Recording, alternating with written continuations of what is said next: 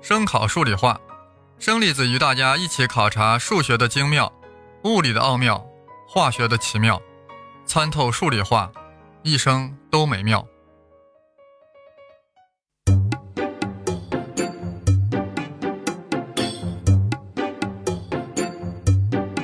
呃，大家好，我是生粒子老师。微积分与物理学革命，我们继续这个大话题。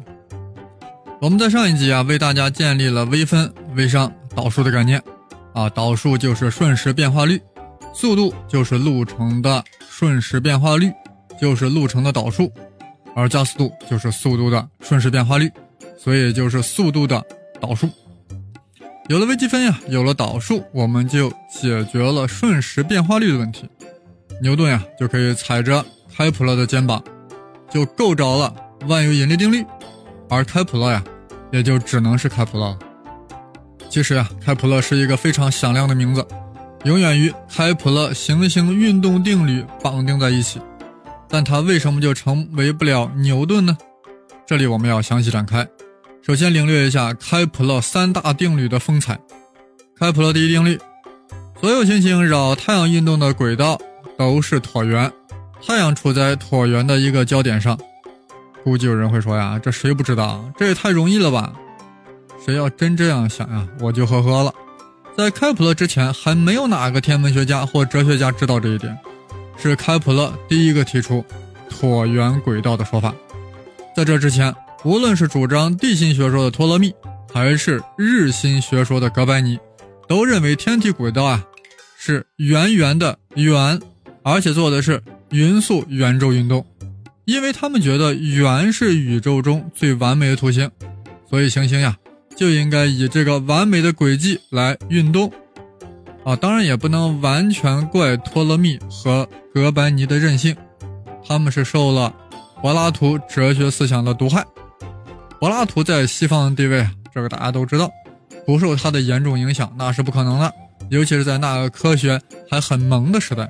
但开普勒具有完全的科学精神，深深的明白啊，科学是根植于实验和观测数据的，而不是任何理念或信仰。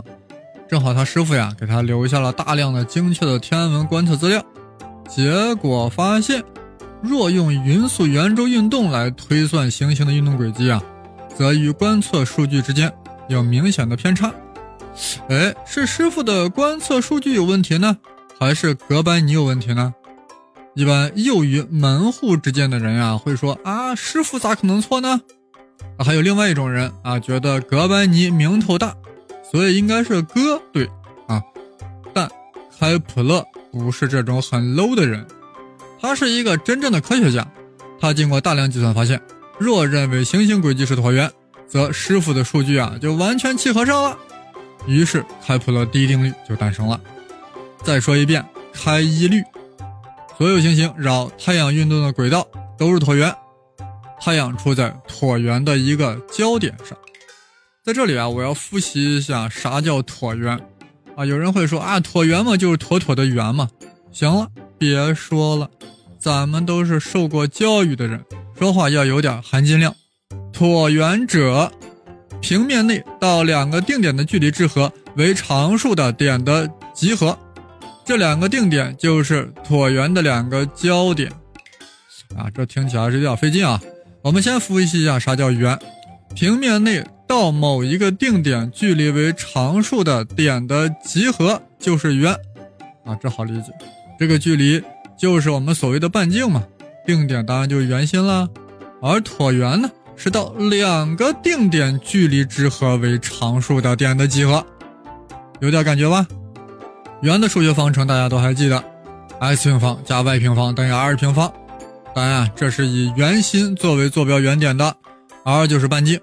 那椭圆的方程啥样呢？大家还记得不？就是 x 平方除以 a 平方加上 y 平方除以 b 平方等于一。啊，说除以挺费劲的啊。呃，上上一期节目我这个把该说除以的地方说成除了，有朋友还给我纠正了一下，在此表示感谢啊。呃，以后把这个除以啊说成比算了啊，说成比这样简单点。所以这个椭圆方程我重说一遍：x 平方比 a 平方加上 y 平方比 b b 平方等于一。当然啊，这是以两个交点连线的中点为坐标原点的，其中 A 是椭圆的长半轴，B 是椭圆的短半轴。A 越长，B 越短，则椭圆就越扁；反之，A 与 B 的长度越接近，椭圆就越圆。一旦 A 等于 B，会怎么样？啊，那椭圆不就变成圆了吗？不信，我们我们将 A 等于 B 代入椭圆方程。x 平方比 a 平方加上 y 平方比 b 平方等于一，那不就变成了 x 平方比 a 平方加上 y 平方比 a 平方等于一吗？然后在两边同乘以 a 平方，则变成了 x 平方加 y 平方等于 a 平方。这不正是以 a 为半径的圆的方程吗？我其实我们不妨认为圆就是一种特殊的椭圆，就是长轴等于短轴的椭圆。说的更根本一些啊。一旦椭圆的两个交点重合，椭圆就退化成圆了。好了，让我们再欣赏一下开一律：所有行星绕太阳运动的轨道都是椭圆，太阳处在椭圆的一个焦点上。现在的问题是啊，开普勒用椭圆取代了哥白尼的圆，但这还没有结束。哥白尼不但认为行星轨迹是圆。还认为行星绕太阳做的是匀速圆周运动，也就是说，行星在每一刻的速率啊都是不变的。那开普勒同意吗？若同意这一点，开普勒就会说行星在做匀速椭圆运动。话说，太阳位于椭圆的一个焦点上，而行星沿着椭圆轨迹啊围绕着太阳运转，所以啊，时而离太阳近一些，时而远一些。开普勒通过师傅的观测资料发现啊，这行星离太阳越近，则运动速率越快；反之越慢。也就是说，行星在做变速椭圆运动。如果开普勒只能说越近越快这种定性判断的话啊，那也就没那么牛了。是的，他发现了远近快慢之间的定量关系，那就是对任意一个行星，它与太阳的连线在相等时间内。扫过相同的面积，哦，听着好神奇呀，还模模糊糊有点画面感。让我们在大脑里一起回味一下啊，想象行星与太阳之间有一根线，随着行星公转，连线扫过一个面积，这个面积是个扇面。行星离太阳越近，则扇面的半径越小，但此时行星走得越快。这扇面张开的幅度越大，所以扇面的面积啊不大不小。反之，行星距离太阳越远，则扇面的半径越大，但行星走得越慢，这扇面的幅度越小。这样扇面的面积啊不小不大。令人神奇的是呀，连线经过相同的时间所形成的两个扇面的面积，竟然是完全一样的。这也太令人匪夷所思了。虽然这是开普勒发现的，我作为吃瓜群众中的一员，还是非常激动的，因为我吃出了门道。这就是开普勒第二定律。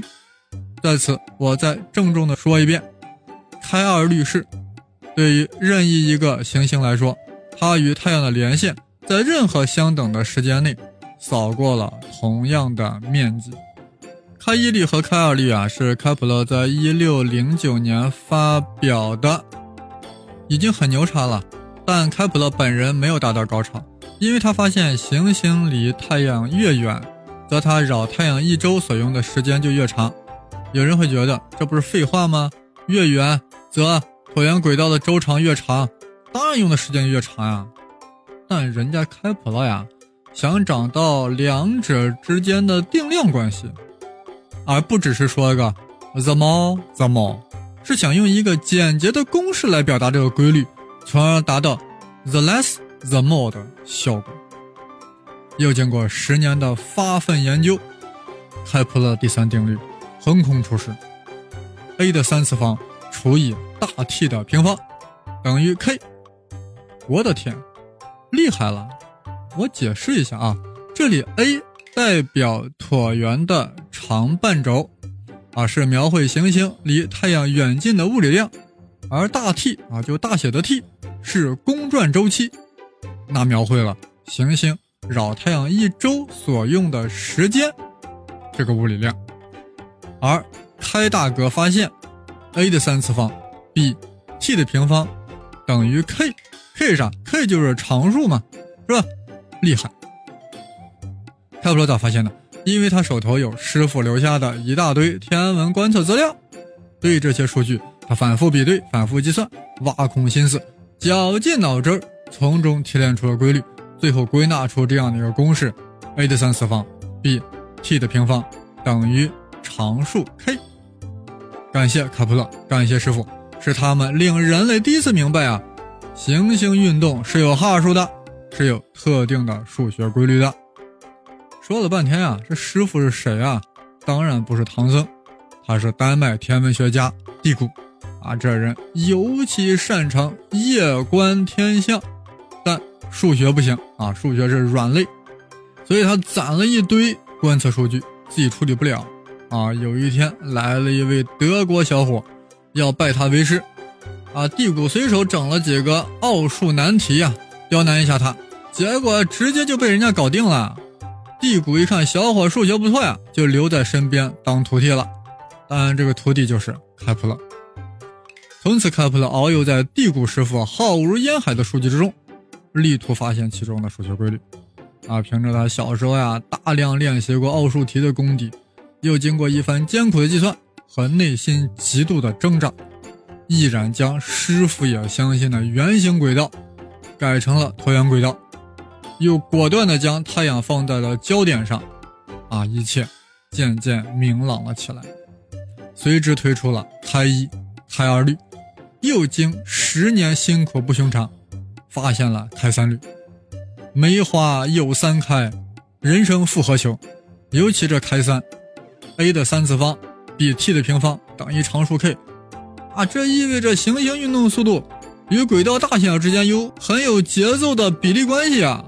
仿佛音乐中的和声一样，宇宙是多么的和谐，多么的 harmony。所以开三律啊，也称之为和谐定律。发表三大定律的开普勒呀，已经是很伟大的科学家了，竟然获得了天空立法者的美名。一个人活到这个份上啊，可谓是位极人臣，不可一世，永垂不朽了。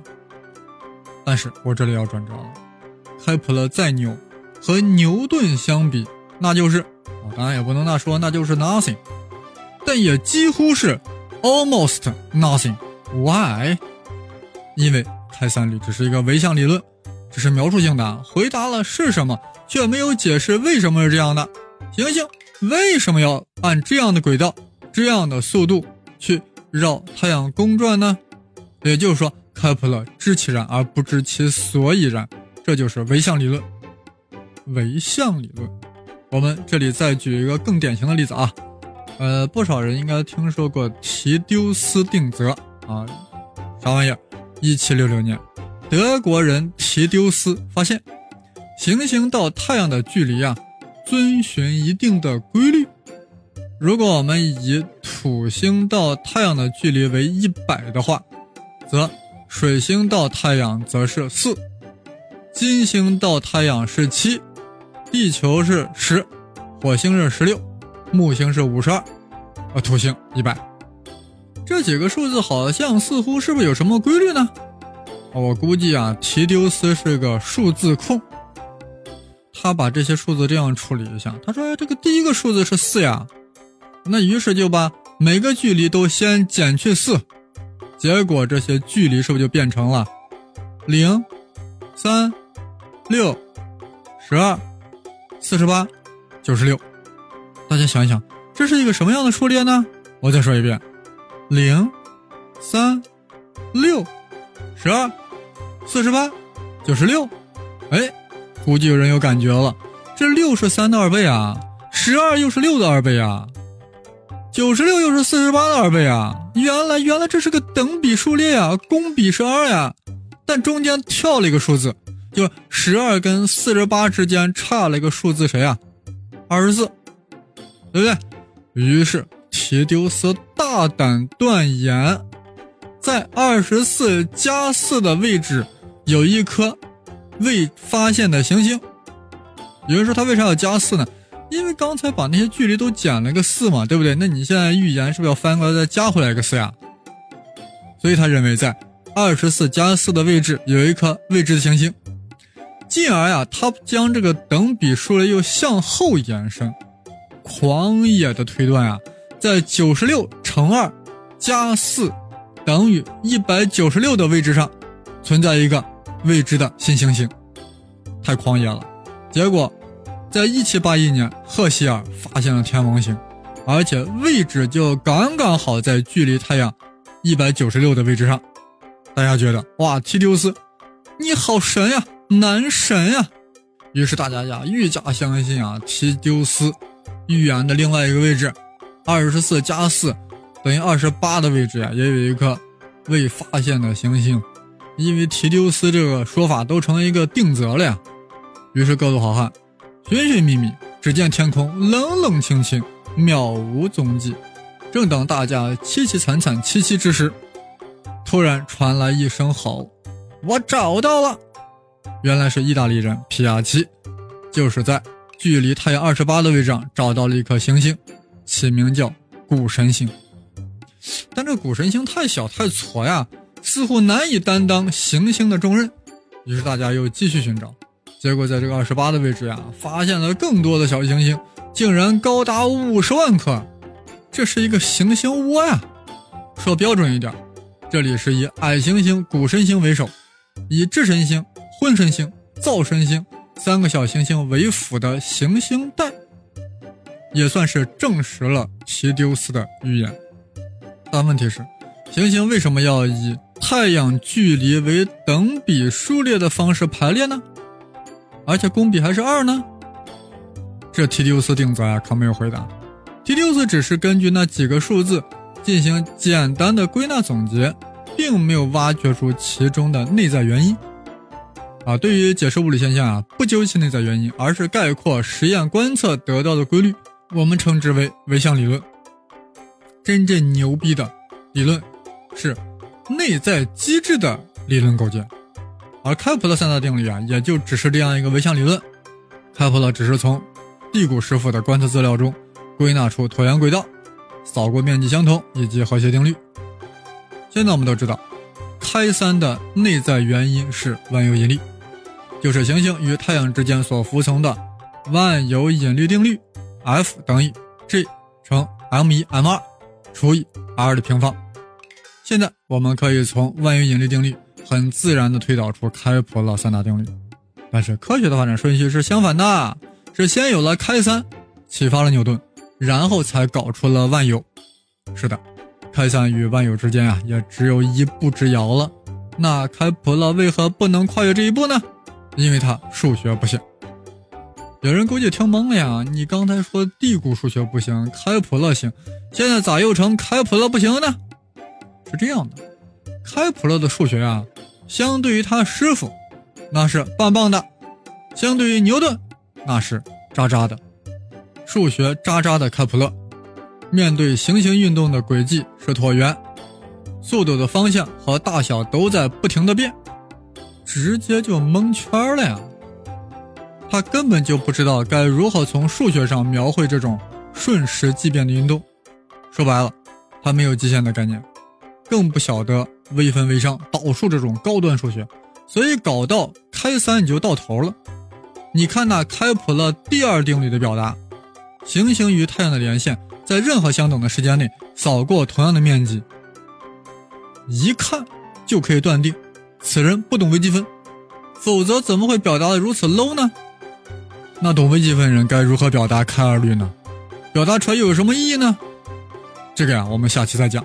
下期我们将要听到牛顿如何以微积分为工具，踩在开普勒的肩头，凭着自己大开的脑洞，一跃成为万有引力定律的构建者。本周呀，我们就讲到这里，我们下周再见。呃，想和我交流的朋友啊，可以加我的新浪微博“生粒子”，啊，是带竹字头的生，毛栗子的栗子。谢谢各位的收听。